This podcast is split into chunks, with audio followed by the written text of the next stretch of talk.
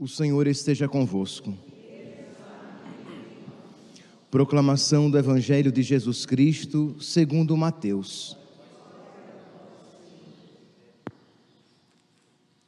Naquele tempo, a fama de Jesus chegou aos ouvidos do governador Herodes. Ele disse a seus servidores: É João Batista que ressuscitou dos mortos e por isso os poderes miraculosos atuam nele. De fato, Herodes tinha mandado prender João, amarrá-lo e colocá-lo na prisão por causa de Herodíades, a mulher de seu irmão Filipe. Pois João já tinha dito a Herodes: Não te é permitido tê-la como esposa. Herodes queria matar João, mas tinha medo do povo que o considerava como profeta. Por ocasião do aniversário de Herodes, a filha de Herodíades dançou diante de todos e agradou tanto a Herodes que ele prometeu com juramento dar a ela tudo o que pedisse. Instigada pela mãe, ela disse: Dá-me aqui num prato a cabeça de João Batista. O rei ficou triste mas, por causa do juramento diante dos convidados, ordenou que atendessem o pedido dela e mandou cortar a cabeça de João no cárcere. Depois, a cabeça foi trazida num prato, entregue à moça, e esta a levou para sua mãe. Os discípulos de João foram buscar o corpo e o enterraram. Depois, foram contar tudo a Jesus palavra da salvação.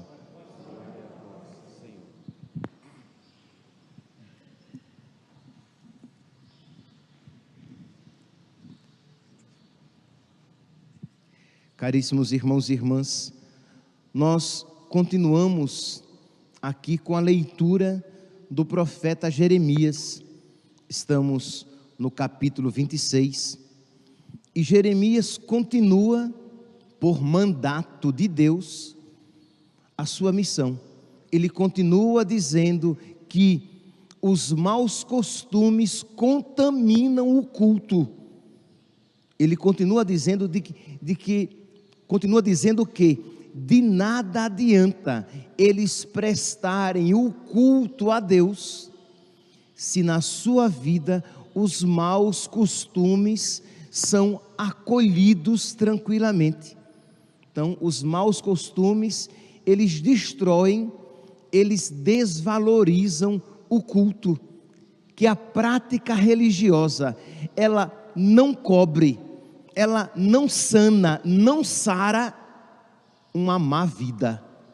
Que se a pessoa tem uma má vida, independentemente da sua prática religiosa, aquilo de nada adianta. E Deus então, por meio do profeta Jeremias, ele ameaça o povo, mas percebe que a ameaça de Deus é um apelo à conversão. Deus não quer destruir Israel, Deus não quer destruir o templo, Deus não quer castigar o povo, mas ameaça-o de castigo para que aquele povo, quem sabe, se não pelo amor, pela dor, se converta. Se não pelo amor, mas pelo medo, se converta. Já é um primeiro passo. Mas o povo continua resistindo. É um povo de cabeça dura, que não quer se converter. Então, ouçamos aqui. Naqueles dias, os sacerdotes e profetas dirigiram-se aos chefes do povo querendo a morte de Jeremias. E por que é que ele queria que os chefes, que os profetas e os sacerdotes mentirosos, por que é que eles queriam a morte de Jeremias? Porque Jeremias dizia uma verdade incômoda.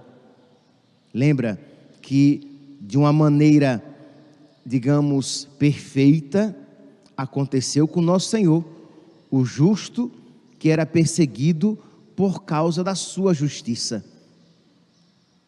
Queriam matar Jesus e Jesus pergunta: Por qual obra vós quereis me, me matar? Então Jeremias aqui poderia perguntar: por que, que vocês querem que eu morra? Por quê? Porque ele está dizendo a verdade. Porque ele está proclamando de uma maneira clara e incisiva a verdade. Jeremias não está dizendo a verdade de uma maneira dúbia, de uma maneira nebulosa. Sim, porque os covardes, transvestidos de corajosos, dizem a verdade de uma maneira dúbia, de uma maneira nublada, de modo que fica sempre a dúvida: mas será que ele disse isso ou disse aquilo? Será que foi dito isso ou aquilo? Por quê? Porque a mensagem foi dita de uma maneira duvidosa. Mas não. Jeremias não dizia a verdade de Deus, não anunciava a vontade de Deus de uma maneira nebulosa, mas de uma maneira clara como o sol do meio-dia, de modo que não restava dúvida o que Deus estava querendo e o que Deus estava condenando. E isso, meus santos, deve ser uma realidade aplicada a nós, que o seu sim seja sim, que o seu não seja não. Isto vale para nós, sacerdotes, no púlpito, quando pregamos a verdade evangélica, pregá-la com clareza, chamando o pecado de pecado e não criando neologismos, novas palavras politicamente corretas para não ofender as sensibilidades apegadas ao pecado. Mas dizer com caridade, sim, mas com clareza. A clareza é caridade também.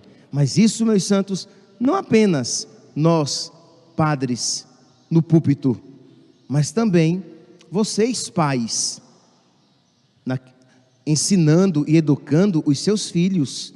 Também você, catequista, ensinando, catequizando os seus catequizandos. Também você, entre os seus amigos, sendo clara e obviamente cristão católico, sem medo e nem vergonha de vestir a camisa, de assumir-se católico porque o mundo nem vergonha do pecado tem mais. Agora, bonito é apresentar-se pecador às claras. Se você assume uma vida de pecado para a mentalidade atual, o bonito é o que? É viver o pecado sem vergonha nenhuma, de uma, de uma maneira desavergonhada. Enquanto os cristãos católicos querem viver a sua fé de uma maneira tímida, de uma maneira escondida, sem proclamar, sem orgulho, mas com toda a gratidão a Deus, às claras, a sua fé. Os filhos das trevas são muito mais astutos, são muito mais espertos nos seus negócios do que os ditos filhos da luz. Pois bem, então Jeremias, com toda a clareza, ele dizia a verdade e ele condenava o pecado e os maus sacerdotes e os maus profetas queriam a sua morte. Então, disse Jeremias, os chefes do povo chamaram-no, já que os sacerdotes e os profetas pediram-lhe a morte, os chefes do povo chamaram-no e disse Jeremias aos dignatários e a todo o povo: O Senhor me incumbiu de profetizar para esta casa e para esta cidade, através de todas as palavras que eu disse. Isto é, olha, o que eu estou dizendo não é palavra minha, é palavra de Deus. O que eu estou ensinando não é um ensinamento criado na minha cabeça, inventado por mim, mas é um ensinamento que eu recebi de Deus e que todo pregador que todo sacerdote deveria ter essa autoridade de dizer: olha, o que eu estou pregando, a igreja prega há mais de dois mil anos. É uma verdade ensinada pela igreja há mais de dois mil anos, escrita na palavra de Deus, presente na tradição viva da igreja e no, no ensinamento dos papas ao longo dos dois mil anos e ensinamento este vivido pelos santos de mais de dois mil anos da única Igreja de Cristo. Então nós não podemos hoje em dia mudar, subverter o ensinamento de mais de dois mil anos de Cristo, da Igreja de Cristo, da única Igreja de Cristo, para, para agradar a plateia, porque as sensibilidades pecaminosas se melindram quando nós anunciamos o Evangelho. Então, precisamos, meus santos, ter essa coragem, mas esta coragem que coloca a própria fama e a própria vida em risco. Quem não quer perder nada, não anunciará o Evangelho. Quem está apegado a coisas ou pessoas e não disposto a renunciar, a renunciá-las, as coisas ou as pessoas, por causa de Cristo, nunca será um arauto da verdade, nunca será uma boca da verdade, mas será sempre uma, um hipócrita que, na verdade, se cultua a si mesmo, a sua imagem, a sua fama, a sua segurança, a sua vida aqui neste mundo. Que mas quem amar a sua vida neste mundo vai perdê-la. Mas quem estiver disposto a perder a sua vida vai ganhá-la por toda a eternidade. Jeremias, Santo Jeremias, que não conhecia esta frase de, de, de Jesus, a vivia profundamente ele amava mais a Deus do que a sua própria vida. Pois bem, então Jeremias diz: Olha, agora, portanto, tratai de emendar a vida e as obras. O que eu disse foi Deus que me mandou dizer, eu não volto atrás. Se vocês não se converterem, a nação será destruída, o templo será destruído e vocês serão levados como escravos em exílio. E eu digo isso: se vocês não mudarem de vida, isso acontecerá. Então percebe que a ameaça de Deus é um chamado à conversão. Isto é, se o povo se converter, a ameaça não acontece.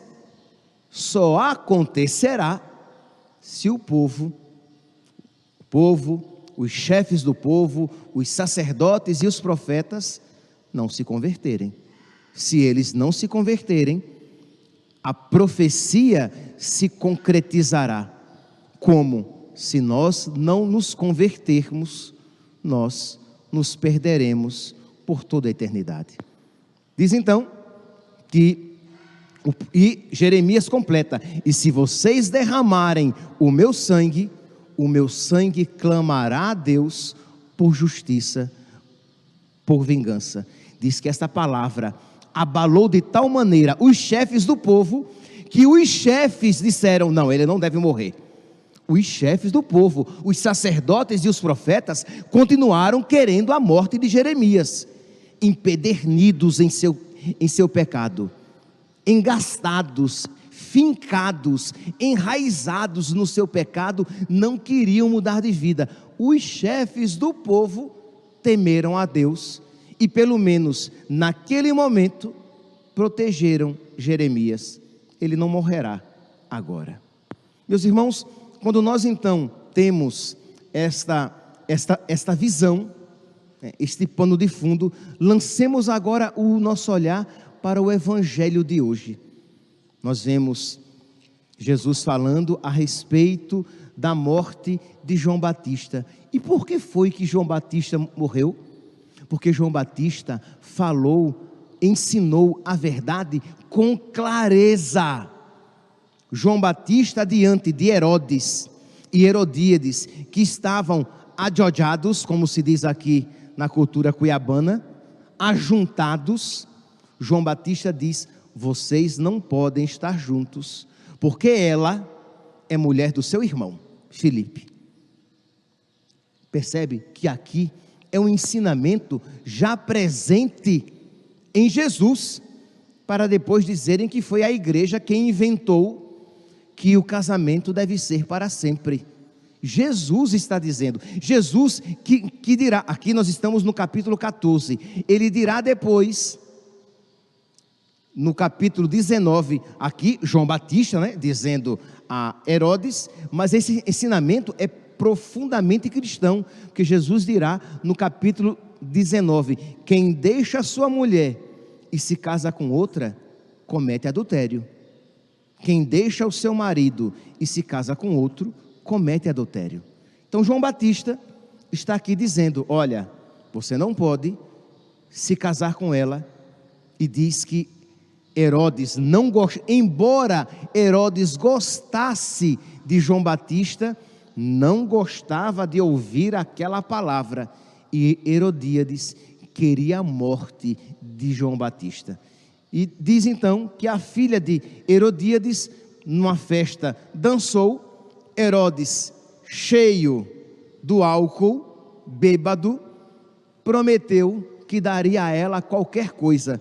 Quando a filha, né, quando a, moça que, que dançou perguntou à mãe o que pedir, a mãe lhe deu este mau conselho: peça a cabeça de João Batista.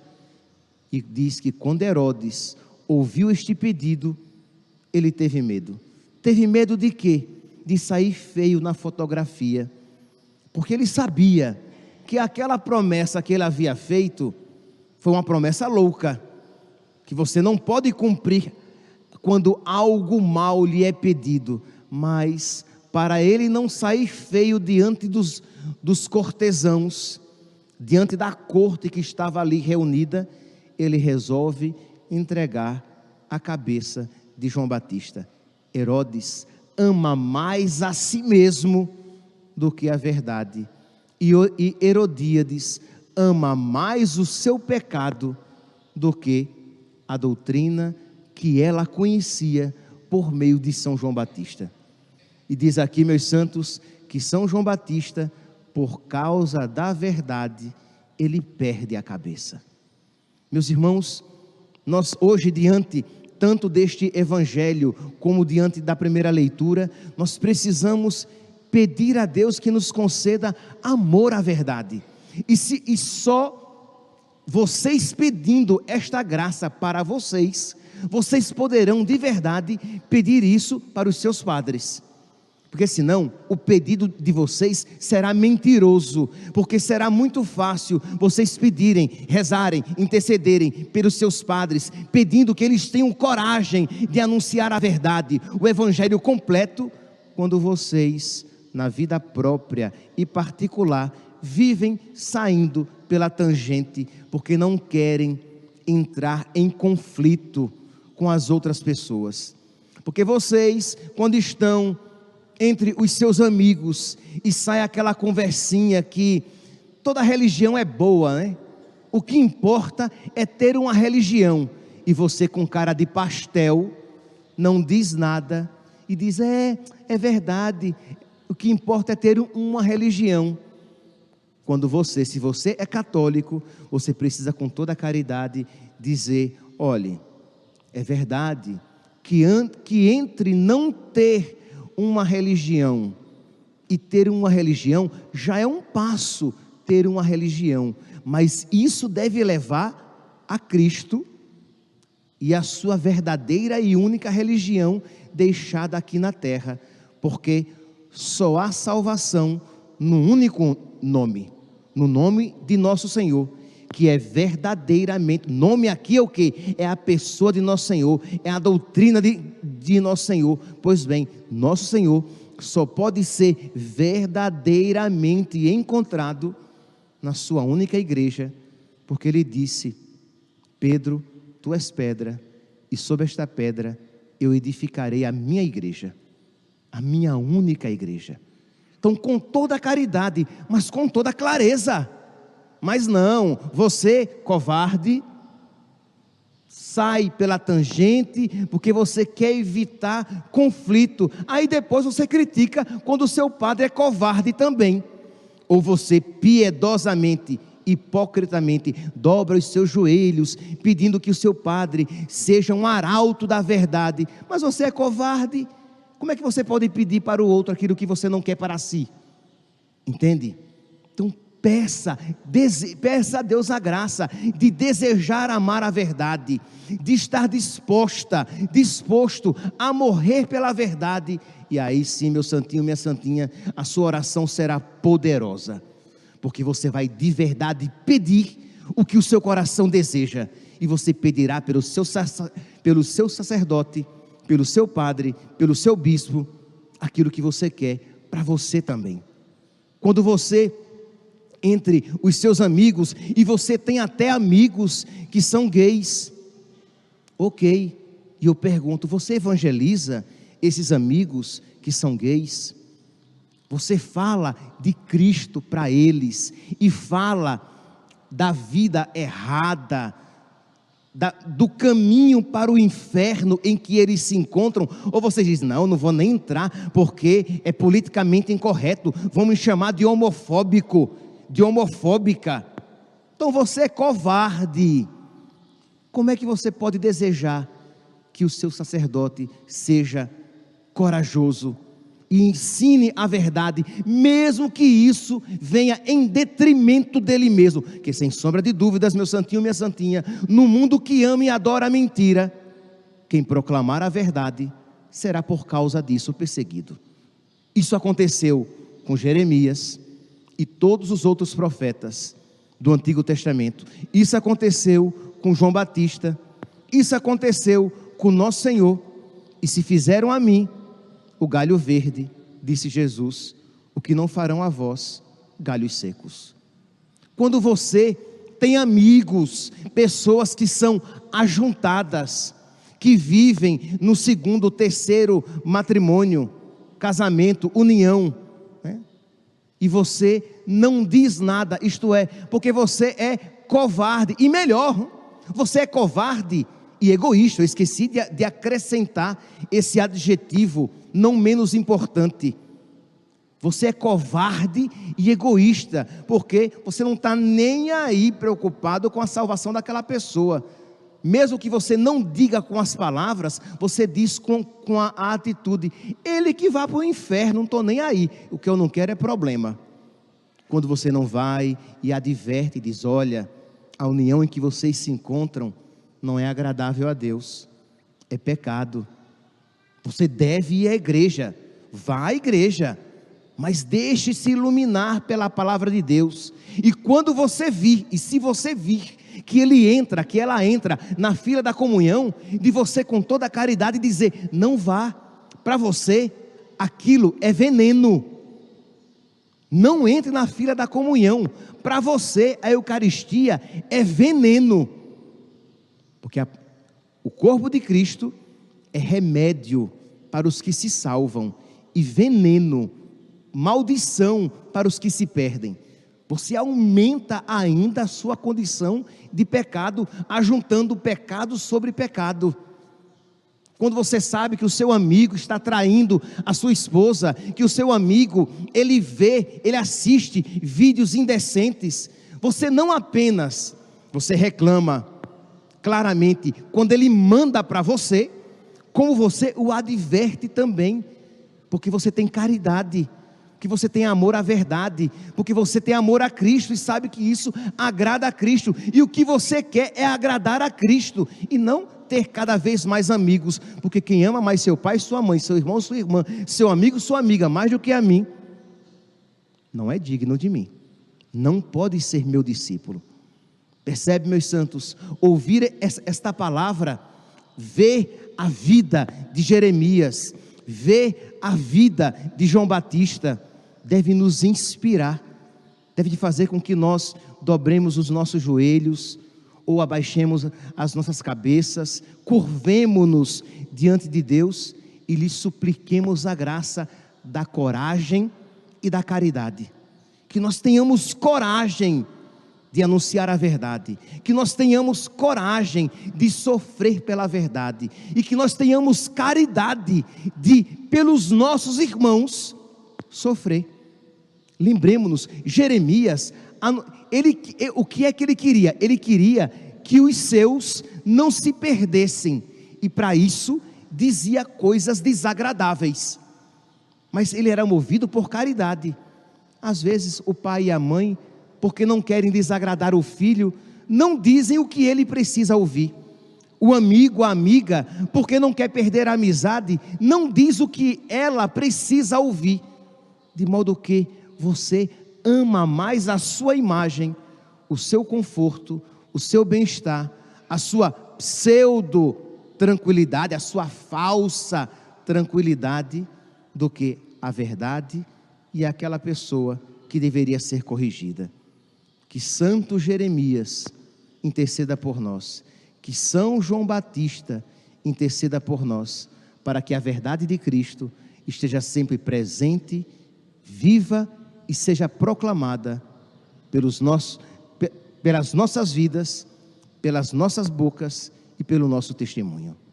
Louvado seja nosso Senhor Jesus Cristo, para sempre seja louvado.